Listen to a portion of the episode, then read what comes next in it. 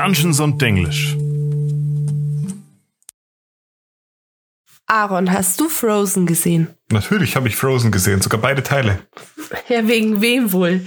Erinnerst du dich daran, bei wem der Christoph aufgewachsen ist? Nicht so ganz. Ist der nicht im Wald irgendwie aufgewachsen? Der ist bei so Steintrollwesen aufgewachsen, die im Wald sind und die sehr schlau sind und so Naturmagie beherrschen. Okay, ja, das stimmt. Und irgendwie erinnern mich diese Steintrolle, die obendrein sehr nervig singen und immer durch die Gegend rollen. Ja, das sind die Ratten der Wälder. Halt die Klappe.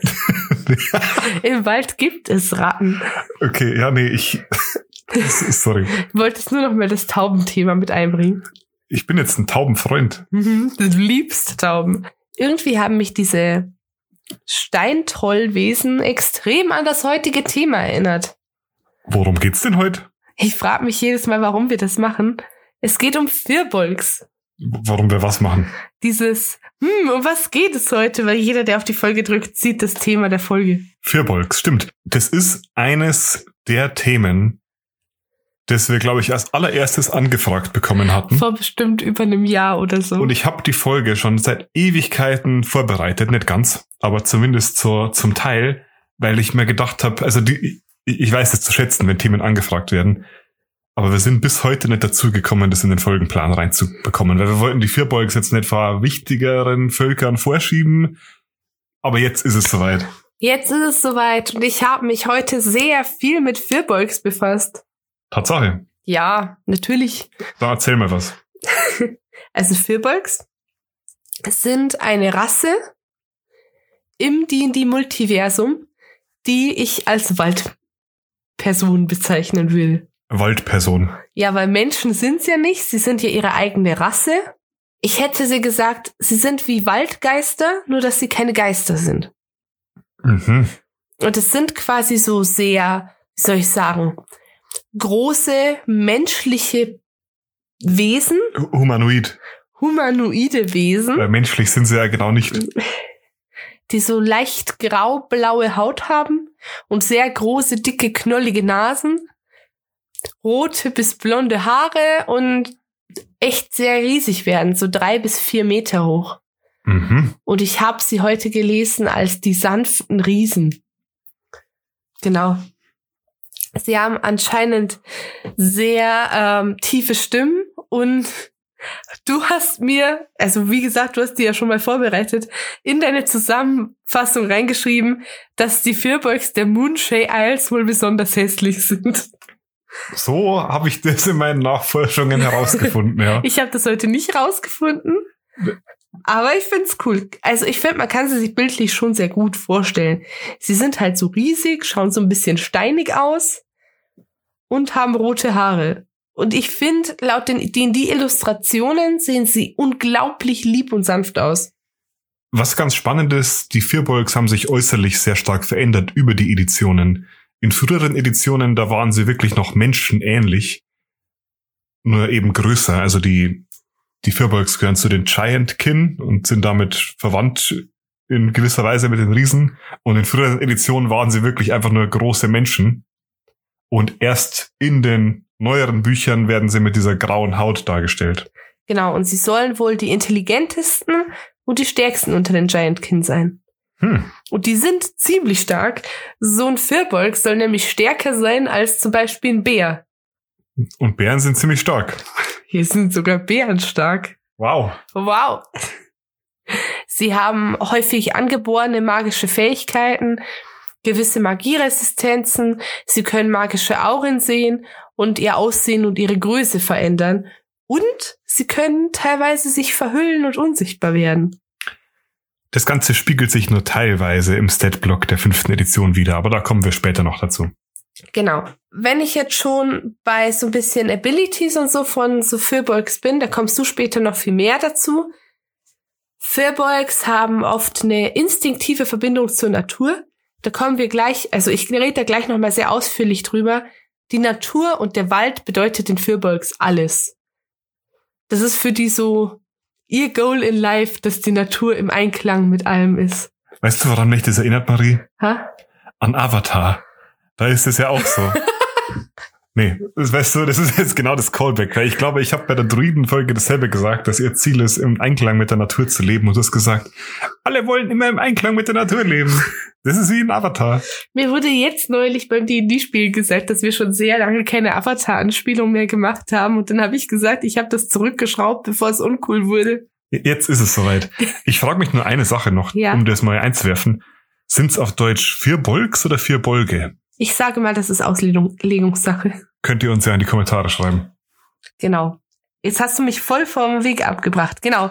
Ähm, sie sind sehr naturbesessen, haben eine sehr innige Verbindung zur Natur, haben häufig druidisches Magietalent von Natur aus gegeben, sind sehr gute Kämpfer, haben naturgegebenes Talent, mit Waffen umzugehen und sind aber trotzdem keine Personen, die jetzt darauf aus sind, in den Kampf zu ziehen und mit ihrer Magie und ihrer Waffenkunst zu kämpfen, sondern sie bevorzugen das Leben in abgelegenen Waldfestungen und ziehen es vor, Tage in stiller Harmonie zu verbringen, im Einklang mit den Wäldern. Geht mir genauso eigentlich. Voll dein Ding. Nur das WLAN muss stimmen. Du brauchst halt schon Gigabit-Leitung, finde ich. Oh mein Gott. Im Wald. Wobei dir das Internet in den vergessenen Reichen wenig bringt, oder gibt's dann auch kein Content. Wobei es ja so ist, du bräuchtest nur multiversales Internet, weil die Erde, wie wir sie kennen, existiert ja im D&D-Multiversum. Du brauchst quasi nur den Anschluss an das irdische Internet. Okay, aber ganz anderes Thema. Firbolgs leben in Stämmen, sind sehr familienbezogen und so ein Firbolg-Stamm dient oft als Hüter des Waldes, in dem sie leben. Und dieses Waldhüten, das ist denen echt so ihre Lebensaufgabe. Die leben auch nach der Devise, ich nehme mir nur so viel, wie ich brauche. Und wenn ich mir das genommen habe, dann hebe ich sogar noch was davon auf und gebe es anderen, wenn die in Not sind. Zum Beispiel sammeln die dann über den Sommer Früchte und Beeren und im Winter geben die das dann den hungernden Waldtieren, damit die durch den kalten, kargen Winter kommen. Das ist sehr, sehr nett von Ihnen. Du würdest das nicht machen, oder? Also ich, ich sag mal, das ist halt klar antikapitalistisches Verhalten. Ich, ähm, ich sag mal, wenn du viel Geld ähm, ansammeln möchtest, dann ist das nicht die richtige Vorgehensweise. Aber so nett gegenüber den Waldtieren. So gute Leute. Das ist ganz interessant, weil mit Geld kriegst du so ein Firbolg nicht wirklich auf deine Seite oder begeistert.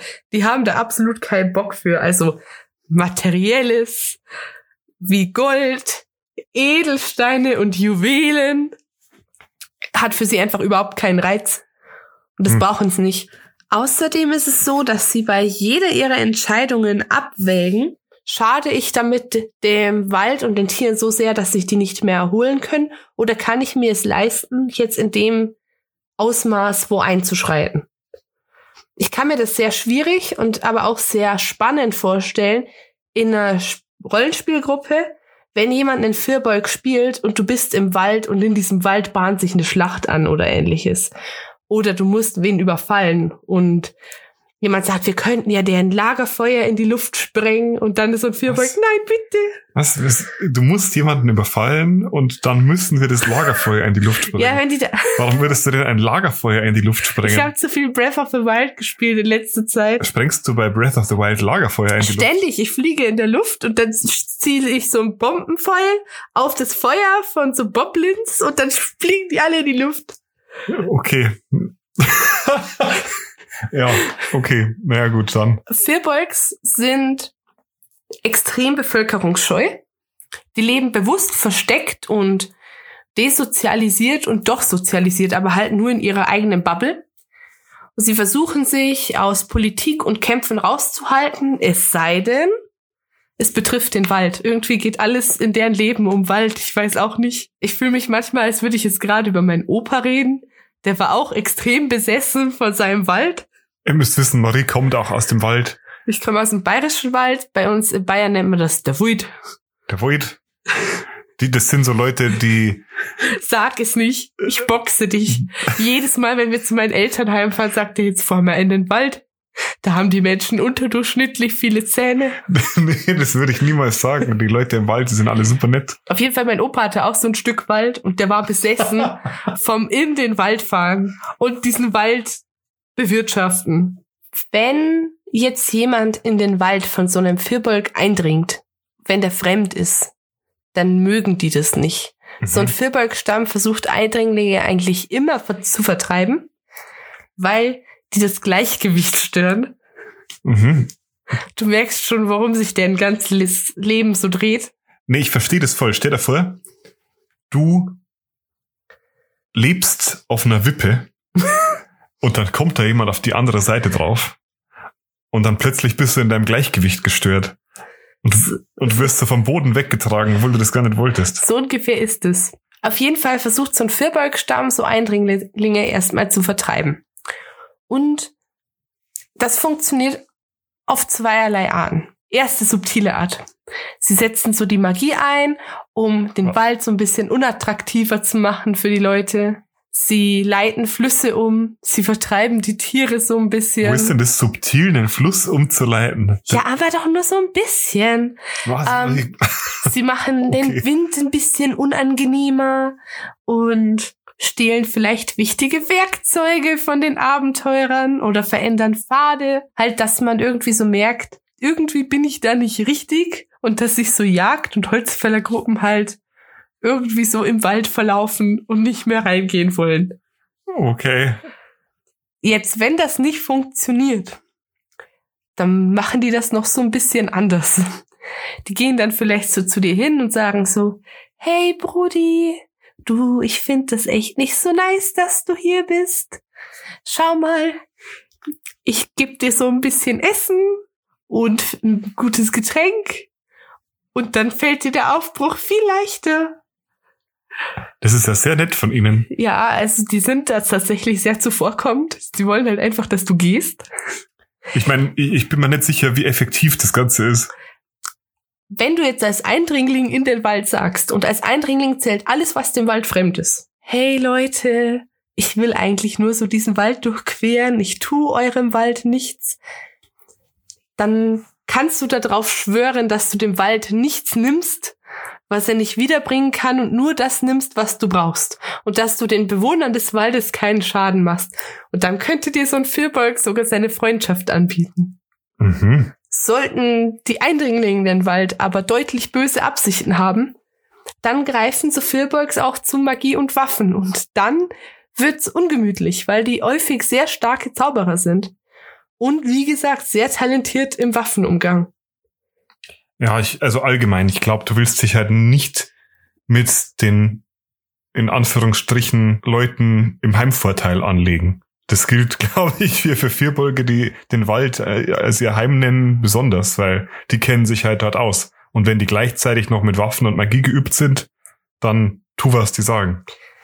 Was ich auch ganz witzig fand, wenn Firbolge in dem Wald leben und du durchquerst den und die haben jetzt erstmal kein Problem mit dir, dann könntest du trotzdem bemerken, dass Firbolge in diesem Wald leben. Die verstecken sich zwar von dir, aber wenn Firbolge in so einem Wald anwesend sind, dann ist das in so einem Wald manchmal so ein bisschen komisch.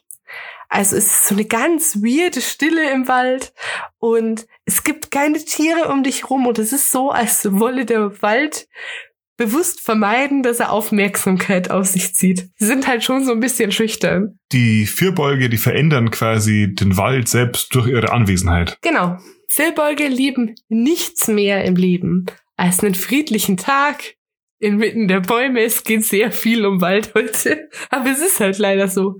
Das Thema passt zu dir. Finde ich gut. Halt die Klappe. Wälder sind für sie heilige Orte die das Herz der Welt und Monumente für die Beständigkeit des Lebens darstellen. Habe ich das nicht schön formuliert? Ja. Und ich glaube, du hast das so formuliert. Nee, auf, auf keinen Fall dürfen da Windräder oder Solaranlagen in die Nähe. Genau, weil die stören das Gleichgewicht. Außerdem, was willst du mit einem Solar Solarpanel im Wald? Da ist kein Licht. Nee, das kommt nicht in den Wald, das kommt auf den Wald. okay. Wenn du jetzt so einen Firbolg spielst, Spieler spielen Firbolgs meistens als Druiden, Waldläufer oder Kämpfer. Und Background-Story-mäßig bietet es sich hierbei häufig an, dass sie das als Erbe von ihren Eltern weitergegeben bekommen haben und von denen ausgebildet wurden und dass das schon die Generationen vor ihnen immer so war. Also wenn du Druide bist, dann kann es sein, dass mein Großvater auch schon starker Druide war. Und Druiden in so einem Vierbeugstamm sind zum Beispiel ganz häufig Anführer, die dann auch die Entscheidungen des ganzen Stamms beeinflussen. Und das fand ich einfach voll interessant. Das ist tatsächlich sehr interessant. Aber es macht Sinn, dass die Leute, die das meiste Wissen haben und magisch begabt sind, dann auch im Stamm das meiste Sagen haben. So, was ich jetzt ganz interessant und auch schwierig fand, ich habe mir jetzt dann so gedacht, was passiert denn? Wie muss denn ein Vierbeug Abenteurer werden? Weil wenn es die ganze Zeit um den Stamm und Schüchtern und Wald geht, was muss passieren, dass man mich aus dem Wald zahlt? Die wenigsten Vierbeugs würden davon träumen, ihre Heimat zu verlassen und zu versuchen, sich so in menschliche Gesellschaft zu begeben, oder in die Stadt. Stadt stelle ich mir als Horror vor. Für den Vierbeug ist quasi das Gegenteil zum Wald. Mhm. Wir, wir wohnen auch gerade in der Stadt. Wir wohnen in einer Kleinstadt. Passau ist keine Kleinstadt. Ich bin in 20 Minuten im Wald. Passau ist keine Kleinstadt. Also es ist jetzt nicht mega riesig, aber. Wir haben 50.000 Einwohner. Das ist definitiv eine Kleinstadt. Wir haben eine Uni. Und die Uni macht ein Viertel unserer Einwohner aus.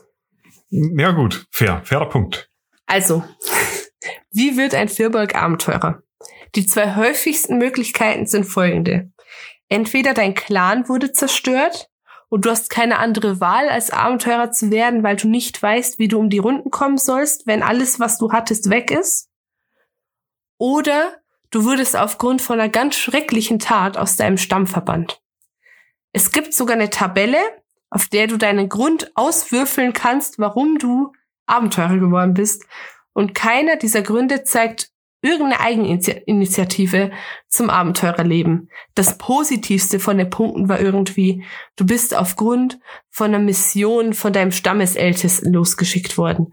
Aber es ist wirklich so, aus Gründen, die jetzt sagen, ich habe einfach keine Lust auf meine Familie und will gehen, das stand da nicht mal ansatzweise bei. Und das fand ich, hat's ganz gut gepasst.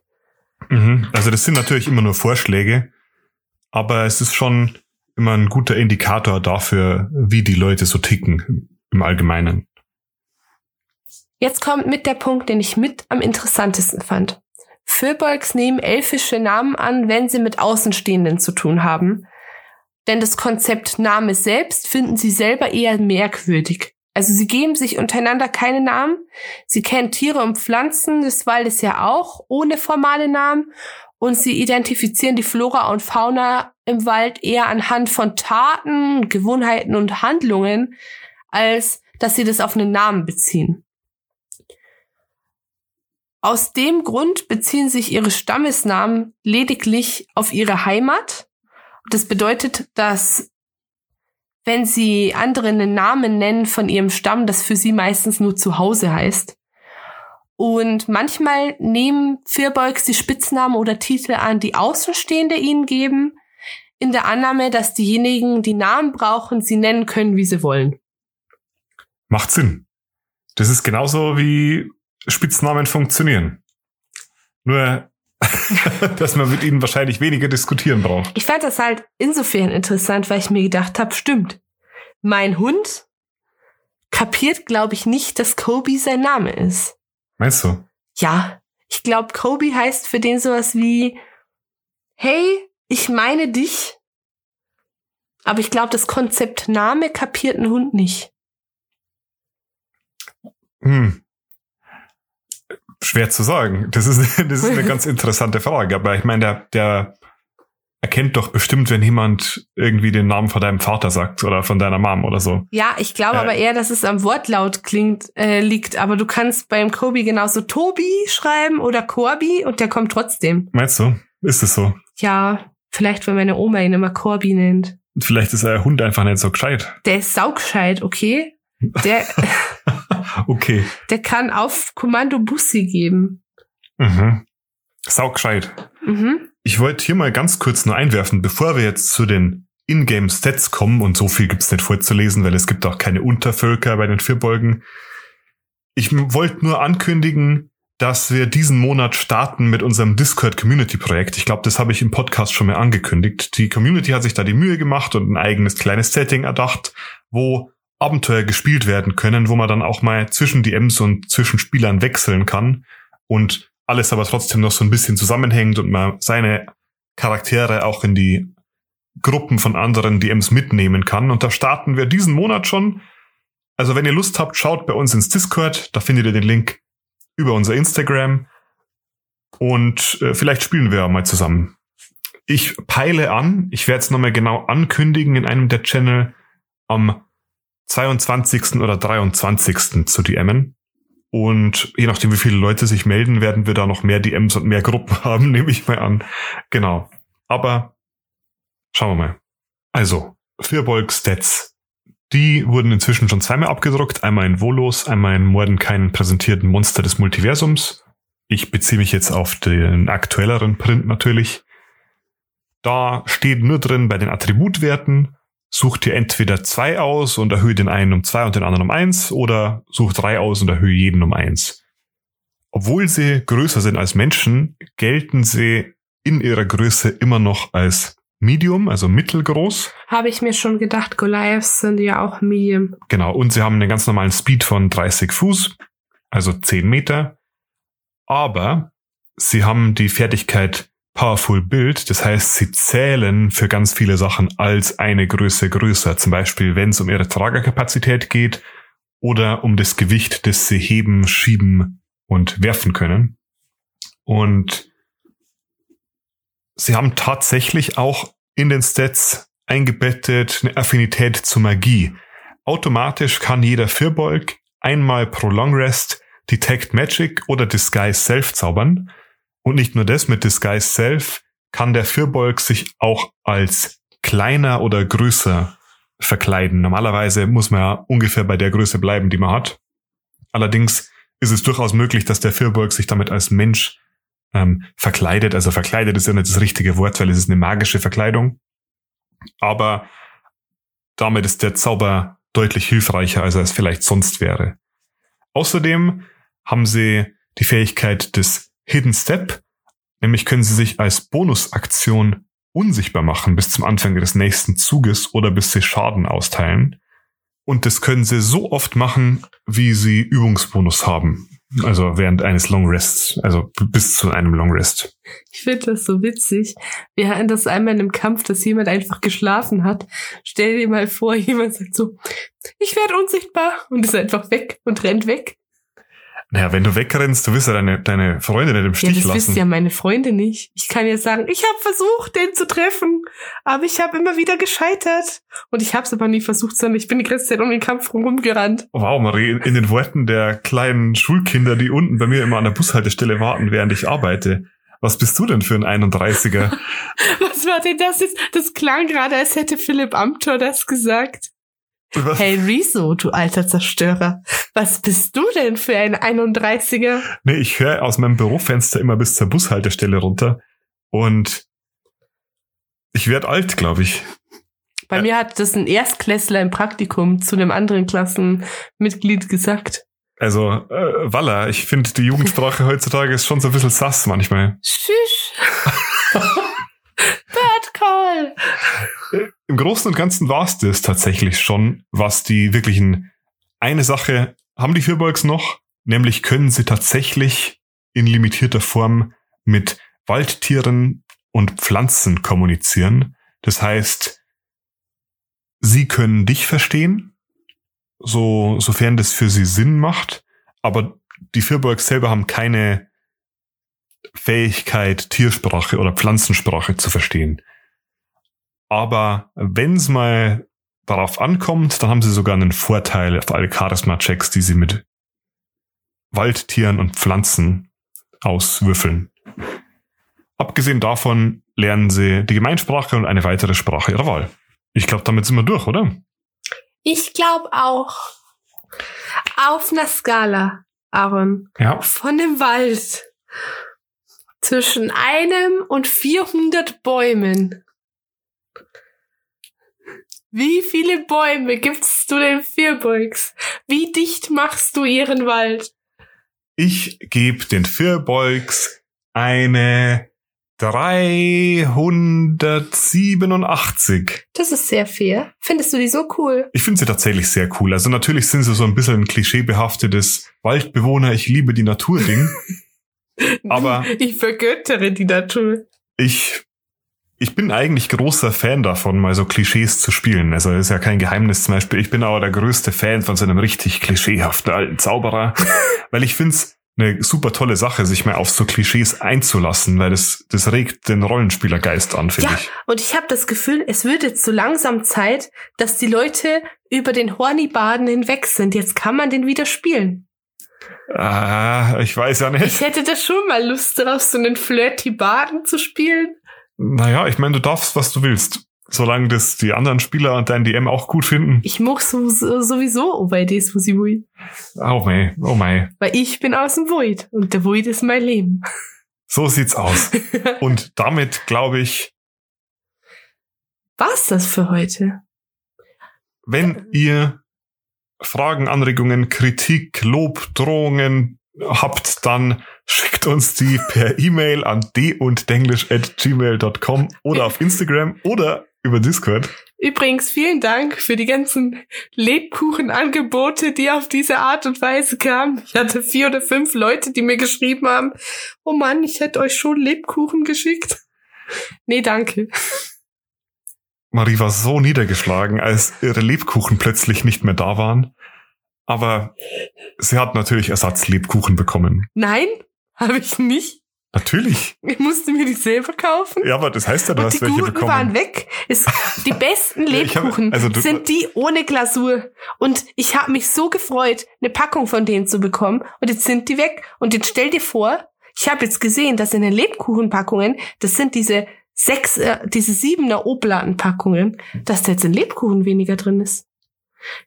Shrinkflation, edit again. Ich war ganz schockiert. Äußerst schockierend. Lebkuchengate. Lasst uns auch eure Meinung zum Lebkuchengate wissen.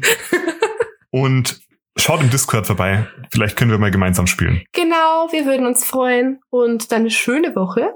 Ich bin die Marie. Und ich war der Aaron. Wow.